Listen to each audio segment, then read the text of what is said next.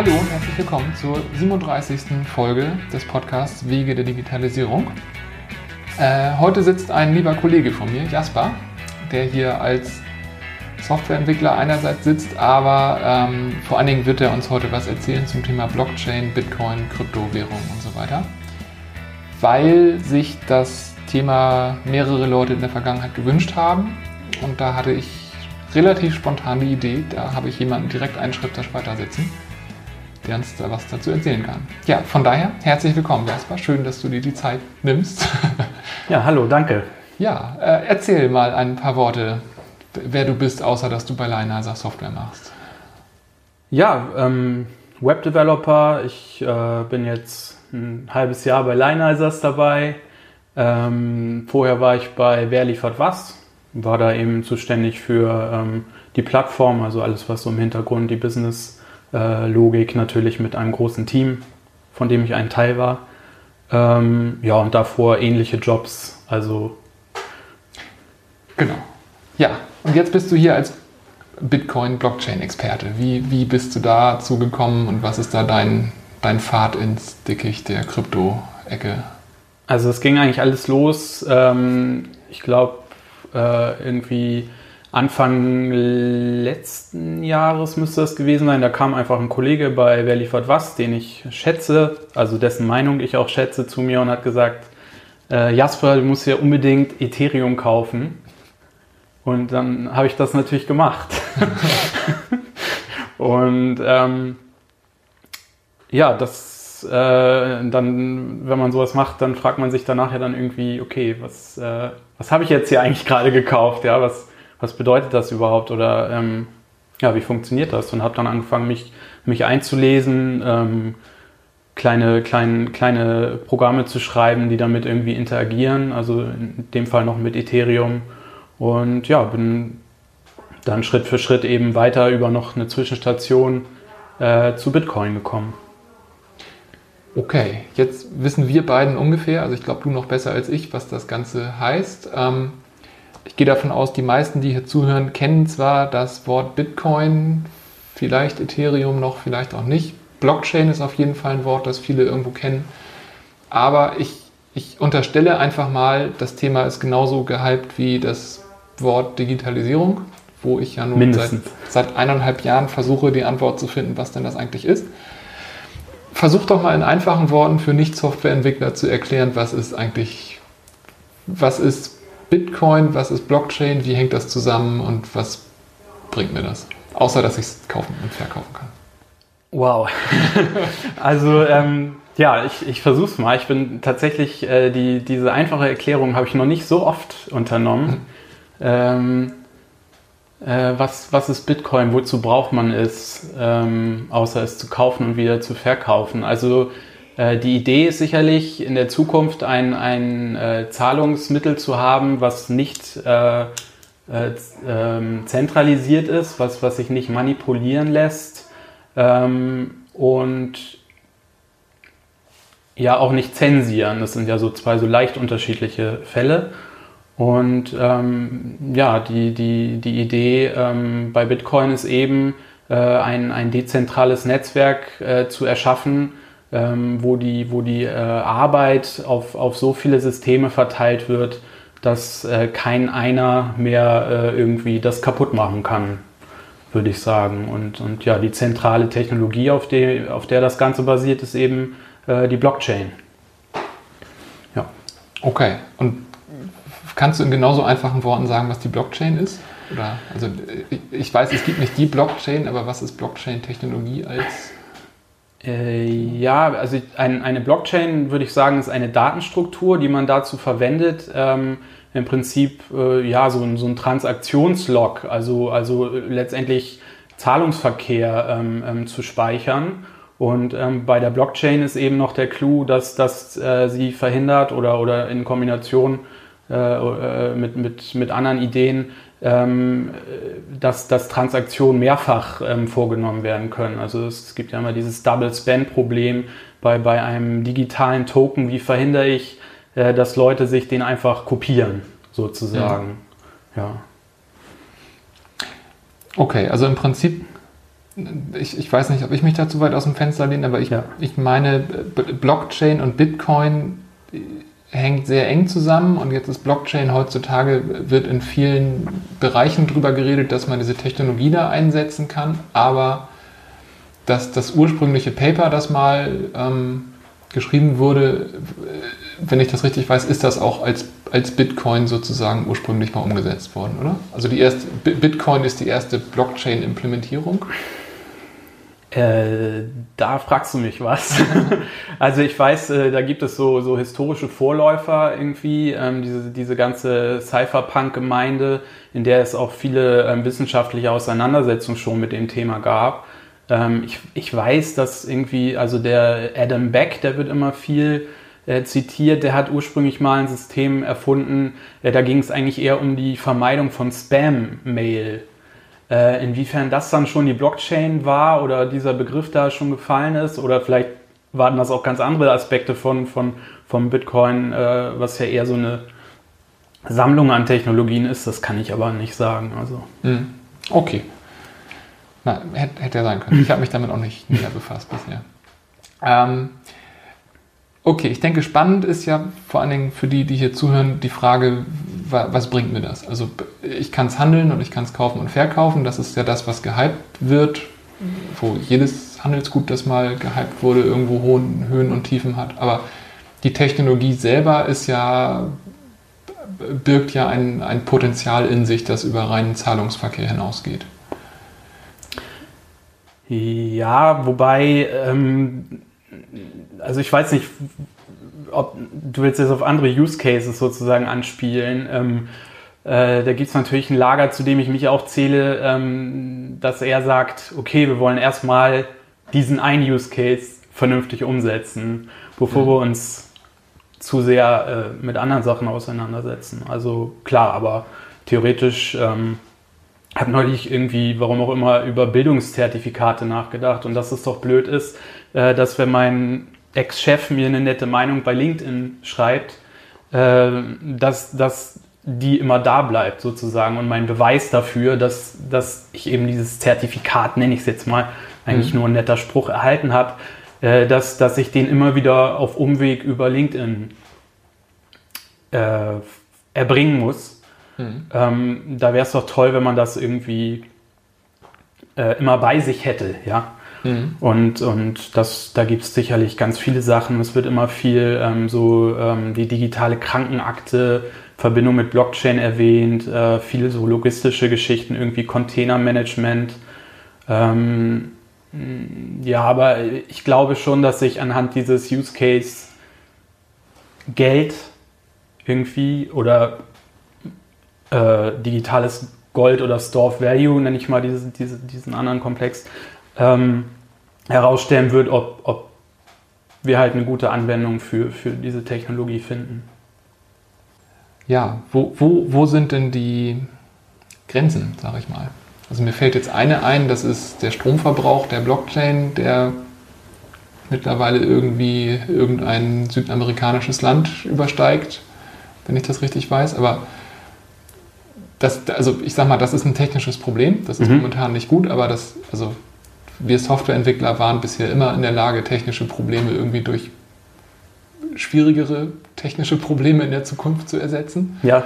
Ähm, also auch das hier werden wir irgendwie hinkriegen, aber angenommen, der Stromverbrauch, über den alle reden, wäre gelöst. Was hindert uns noch daran, das einzusetzen? Ich meine, nicht zentralisiert, nicht zensierbar, nicht manipulierbar, ist doch eigentlich, also warum ja. machen wir es nicht? Äh, eine, eine Hauptdebatte, ähm, die dreht sich immer um den Durchsatz. Also ähm, wie, wie, wie, viele Transaktionen kann im Prinzip dieses Netzwerk ähm, verarbeiten, äh, das, das wir da geschaffen haben. Und äh, da sind sicherlich Grenzen gesetzt. Ich weiß nicht genau, was die, was die aktuelle Zahl sind. Das sind aber äh, um die 10 pro Sekunde an, an, Transaktionen, die eben Bitcoin als System verarbeiten kann momentan. Ähm, da findet natürlich immer viel Arbeit statt, das irgendwie zu verbessern. Ähm, ja, ansonsten Grenzen. Also die, dieser Durchsatz äh, der Transaktionen ähm, bestimmt natürlich auch äh, wie schnell das Ganze skalieren kann. Also auch wie viele Menschen, sage ich mal, jetzt neue Accounts eröffnen können. Mhm. Ja, und dann natürlich Grenzen äh, Marketing. Ja, also äh, eine Grenze ist, wie viele Leute kann man, kann man informieren, ähm, wie viele Leute haben, haben äh, das Bewusstsein oder, oder äh, die Lust, ähm, die Kapazität, sich, sich, die Kompetenz, sich damit auseinanderzusetzen. Also das ist sicherlich auch eine Grenze. Momentan ist das System ja recht, recht komplex. Mhm. Äh, es ist nicht so, äh, nicht so einfach, ein, ein, Konto zu erstellen, damit, damit kompetent, so, dass man sich sicher fühlt, umzugehen, sage ich mal. Mhm. Ähm, das ist sicherlich auch eine Grenze. Ja. Ja, das macht Sinn. Das ist vielleicht auch vielleicht gar nicht schlecht. Jetzt, Stand heute, langfristig ja, klar.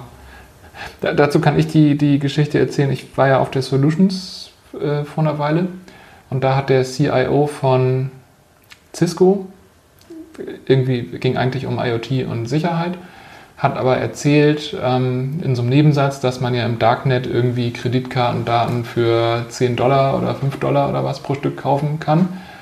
Und dann habe ich auf einem Junggesellenabschied, auf dem nur Informatiker waren, einen ganzen Abend mit denen am Lagerfeuer philosophiert, wenn man jetzt für 10 Dollar so eine gefakte, eine, eine geklaute Kreditkarte kauft, was fange ich denn damit an?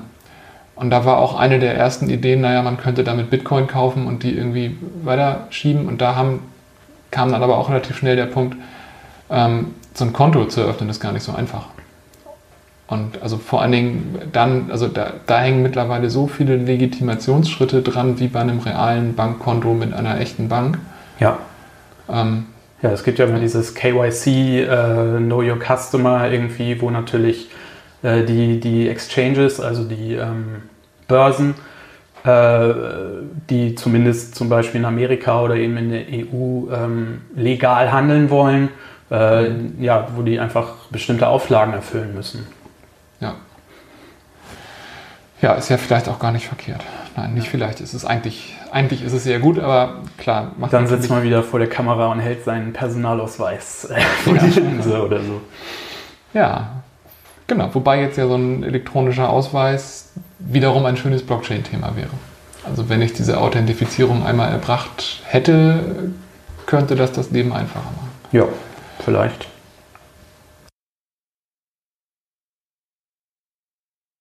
ich, ich versuche nochmal zurückzukommen auf die Frage, was bringt mir das heute als, als Unternehmer, der irgendwo sein Unternehmen digitalisieren will? Heißt das, da ist einfach noch viel, viel zu viel vielleicht zu tun, bis das irgendwo eine Praxisrelevanz hat? Ist das für, für große Konzerne wie Hapag-Lloyd interessant, mal drüber nachzudenken? Aber als Mittelständler lohnt es sich noch nicht, weil noch zu viel Feldforschung zu tun ist? Oder gibt es etwas, wo ich außer Bitcoin zu kaufen irgendwie weiterkomme? Also äh, aus Entwicklersicht ist es schon interessant, einfach mal mit den Schnittstellen rumzuspielen. Also zu sagen, ähm, jetzt gerade ich als Webdeveloper, ich sage irgendwie, ich schreibe eine einfache App, ähm, die irgendwie Zahlungen entgegennimmt. Also ähm, die, die sprießen auch äh, aus dem Boden momentan. Das sind natürlich viele so Spaß-Pro-Projekte äh, irgendwie. Ähm, ich kaufe mir einen Bitcoin-Sticker sozusagen. Mhm. Äh, ähm, was, es, was, es, was es auch gibt, sind irgendwie Shops, die quasi ähm, so Gutscheine verkaufen, also zum Beispiel Amazon-Gutscheine, weil man da eben dann die Möglichkeit hat, quasi direkt zu konvertieren zu, zu äh, einem Gutschein und dann zum Produkt und nicht eben den Umweg über Fiat, also über mhm. Euro oder Dollar äh, nehmen muss. Ähm, und ja, also jetzt gerade der, der, ich sag mal, der, der ursprüngliche ähm, Bitcoin-Client oder die, die, die ursprüngliche Bitcoin-Implementation, ähm, die steht nicht im Ruf, besonders äh, anfängerfreundlich zu sein. Aber es gibt eben schon andere Produkte, die dann doch irgendwie, äh, wo man als Entwickler dann doch irgendwie schnell den Dreh raus hat, also wie man damit eine Transaktion ähm, gestaltet. Und ähm, das ist eigentlich ein total schönes Gefühl. Also wenn man dann, äh, ich habe mit einem Freund mal so ein, so ein Tennis irgendwie geschrieben, wo wir einfach, also quasi ein Satoshi, das ist ja so die kleinste Einheit eines Bitcoins, so versucht haben, so schnell wie möglich eben, eben hin und her zu schicken. Ähm, mhm. Das war dann übers Lightning Network, also das ist nochmal ein Layer, der, der auf dem Bitcoin-Layer ähm, aufbaut. Ähm, aber das ist schon irgendwie ein schönes oder ein ermächtigendes Gefühl, wenn man jetzt überlegt, okay, ich habe jetzt gerade quasi einen Wert äh, ähm, hin und her geschickt oder damit rumgespielt, den, den, den weitergereicht, ohne dass ich in irgendeiner Form mit Dritten, also außer natürlich mit dem Bitcoin-Netzwerk Netzwerk selbst, aber das unterliegt ja klaren Regeln, die eben nicht zensiert oder manipuliert werden können, so einfach. Ähm, ja, ohne dass ich eben da erstmal mit einer Bank irgendwie mhm. kommunizieren musste.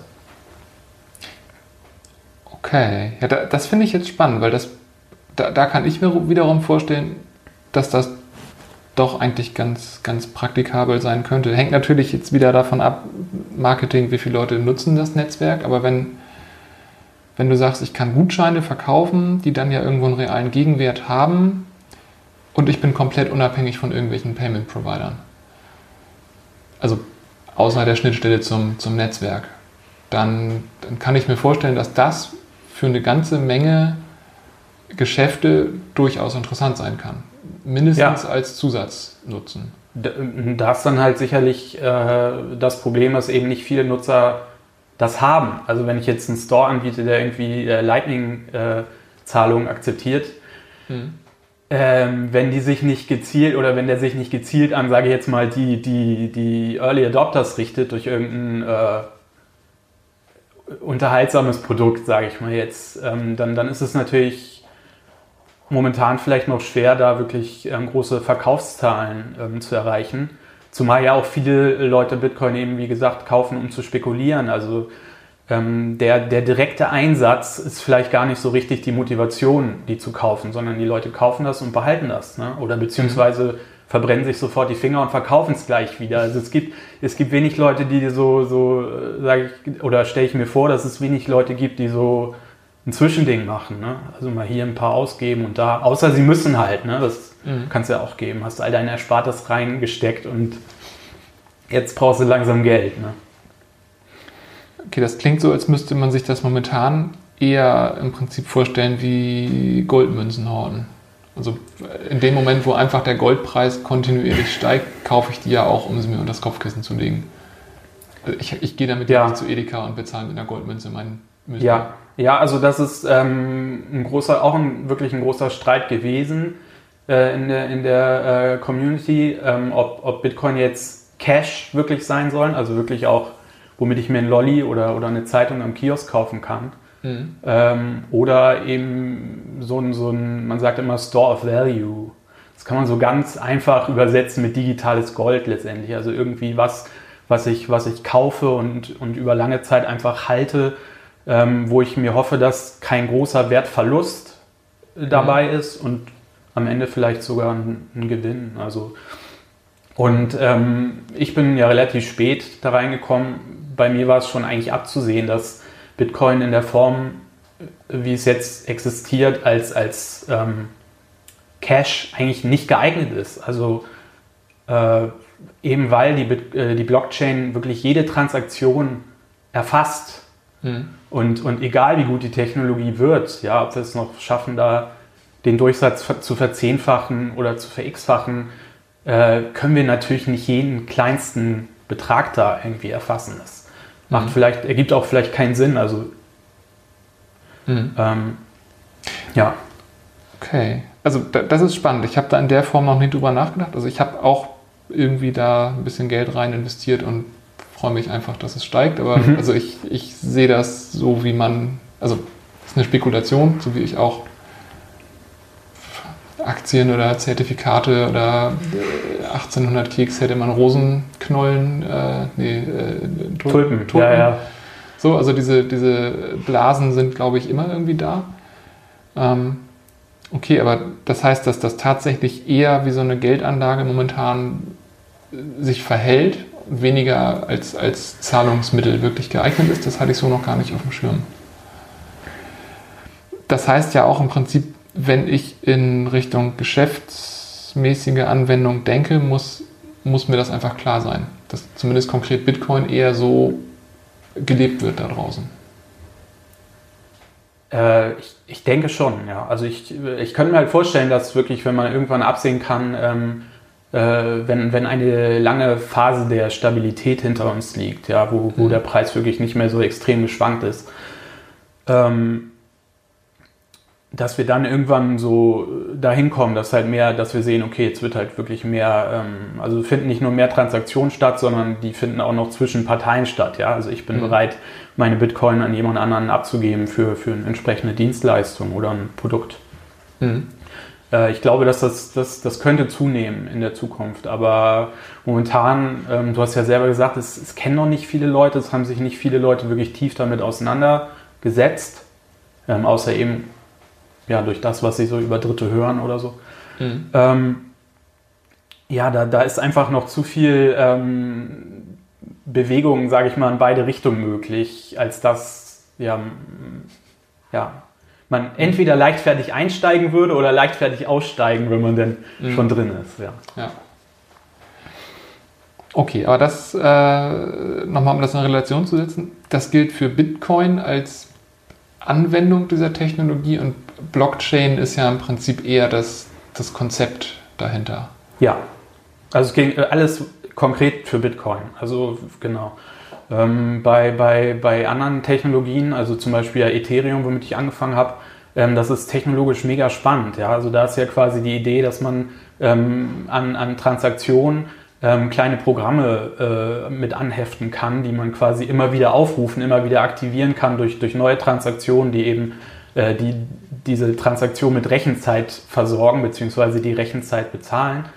Ähm, mhm. Das ist natürlich mega spannend. Ähm, ähm, man muss das dann hier aber halt trennen von, von, diesem, von diesem Gedanken, okay, ist das eine interessante Technologie, die wir weiter erforschen? sollten und, und, und ist das ein gutes Investment? Also ist das halt ein stabiler oder, oder äh, potenziell wachsender Store of Value? Mhm. Und ähm, ja, da kommt man dann halt in dieses Spannungsfeld. Und das, da gibt es ganz viele andere super spannende Projekte. Mhm. Okay, weil ich glaube, diese Unterscheidung ist, ist wertvoll und vielleicht ist die tatsächlich vielen, die diese Stichwörter gehört haben, aber gar nicht so klar. Dass Bitcoin wirklich eher ja, ein Stored Value ist und das Blockchain dahinter liegt und sehr vielfältig angewandt werden kann, wo es ja auch eine unendliche Anzahl Implementierungen mittlerweile gibt. Genau, und da muss man sich dann halt auch fragen, also ähm, man kann ja in, in, in Ethereum auch investieren ähm, die Frage ist, äh, macht das überhaupt Sinn, äh, dass sozusagen die, die Basiswährung in einem System, was schnell viele Transaktionen ausführen soll, äh, selber äh, quasi, ja, dass man sich davon noch erhofft, dass es im Wert steigt sozusagen, weil das ja auch bedeutet, dass das ganze System teurer wird und alle Anwendungen, die darauf laufen.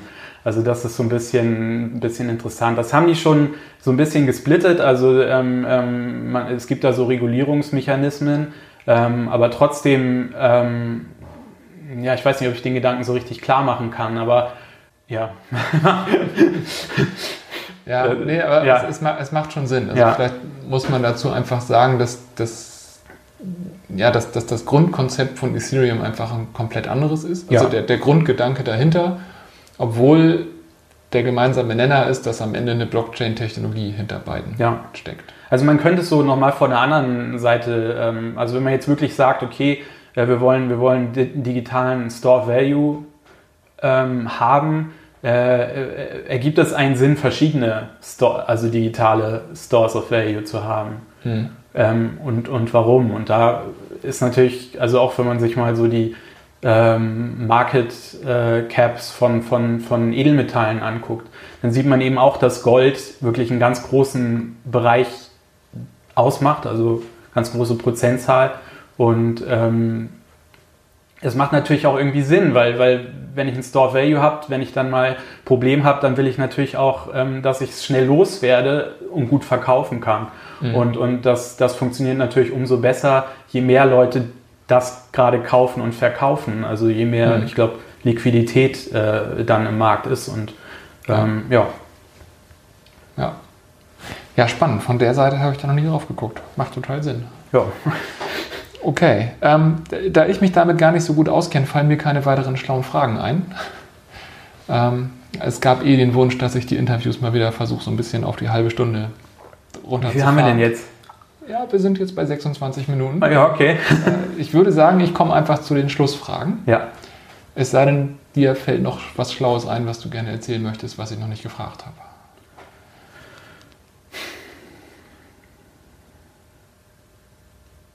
Äh, nee. okay. Okay. Dann. Ich stelle die Frage sonst immer so ein bisschen eher aufs Unternehmen bezogen. In deinem Fall würde mich jetzt interessieren, was möchtest du konkret im, im Zuge der Bitcoin-Blockchain-Geschichte anfangen? Also was wirst du da tun? Was ist dein nächstes Ziel? Da würde ich jetzt nochmal kurz meine, meine Historie ähm, so ein bisschen aufrollen. Also ähm, das ist immer ganz interessant, wenn man mit anderen Leuten redet, wie seid ihr zu Bitcoin gekommen, was, was für Stadien hast du so durchlebt, dann, dann ist es eigentlich immer so, dass es so eine ganz heiße Phase gibt, wo man wirklich dann, dann doch irgendwie gehuckt wird und, und die ganze Zeit nur sich irgendwelche Kurven anguckt und morgens der erste Blick sofort aufs Handy, so äh, äh, wie, wie steht der Kurs, ja. Mhm. Ähm, äh, und, und ja, irgendwann, irgendwann ähm, beruhigt sich das dann wieder und man wird dann wieder pragmatischer. Also ich würde sagen, dass ich jetzt so an dem Punkt bin, wo Bitcoin einfach wieder, äh, nachdem es wirklich eine Zeit lang quasi meine gesamten Gedanken beeinflusst hat, äh, mittlerweile ist es halt wieder ein Werkzeug in meinem Koffer sozusagen als Entwickler. Mhm. Und, mhm. und als sowas, als, als, als, ja, als äh, Entwickler denke ich dann halt immer ähm,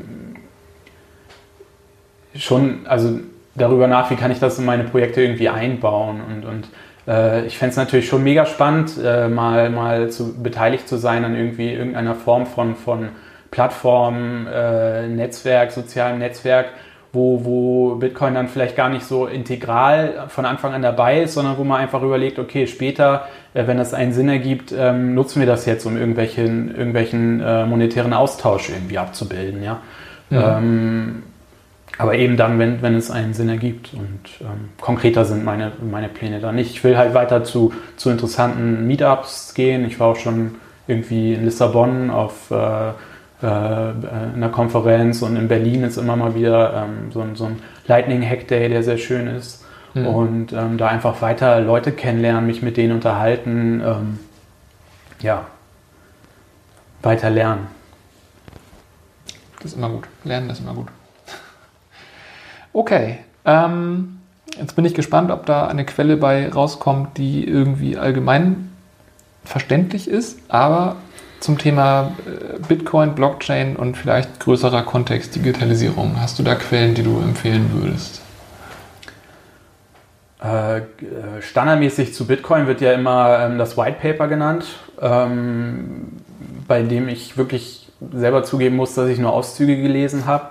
Ähm, Andreas Antonopoulos ist sicherlich äh, ein, ein, äh, sehr, eine sehr einflussreiche Koryphäe, sage ich mal, äh, der man auch gut zuhören kann. Der hat auch ein Buch geschrieben, ähm, äh, bei O'Reilly erschienen, ähm, fällt mir jetzt genau der Titel nicht ein, aber Bitcoin steckt drin.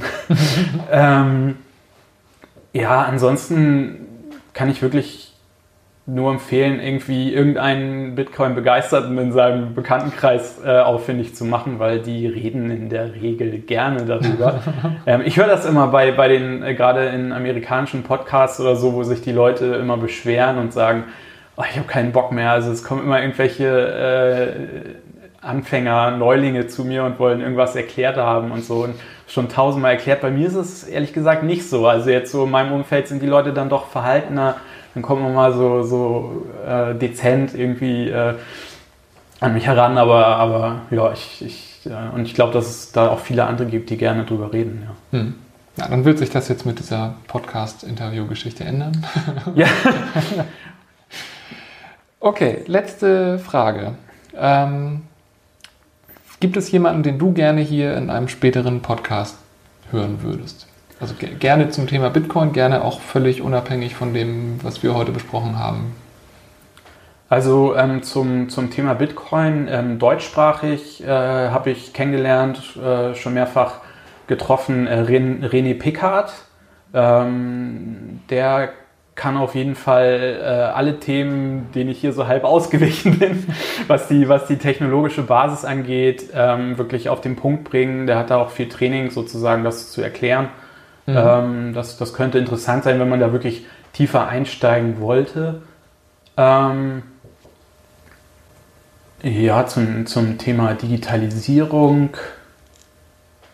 Boah, ich finde, ich finde, also ich, ich kann jetzt keinen konkreten Namen sagen, aber ich finde immer dieses, dieses ich habe mal äh, über ein paar Firmen gelesen, die nennen sich irgendwie Think Tank.